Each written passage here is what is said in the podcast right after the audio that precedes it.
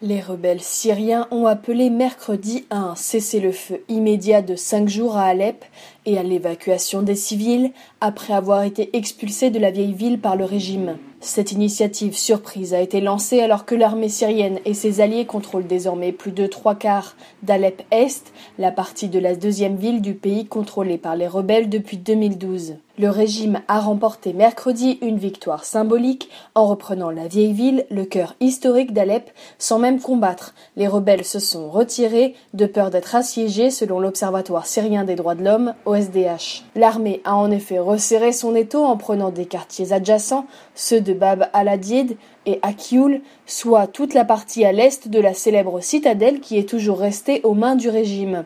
Au pied de cet imposant édifice médiéval s'étend la vieille ville qui était le cœur touristique d'Alep avec ses immenses souks, ses hôtels et restaurants, totalement désertés depuis le début de la guerre.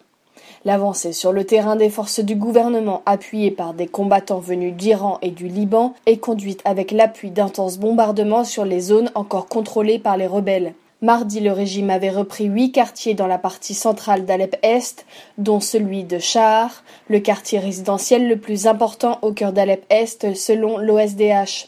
Incapables de résister aux moyens déployés par les forces de Bachar al-Assad, les différents groupes rebelles se retrouvent désormais acculés dans la partie sud, assiégés de tous les côtés et sans espoir de recevoir des renforts. Dans leur appel, ils réclament que les civils qui souhaitent quitter Alep-Est assiégé puissent se rendre dans le nord de la province d'Alep, où les rebelles contrôlent encore une partie du territoire.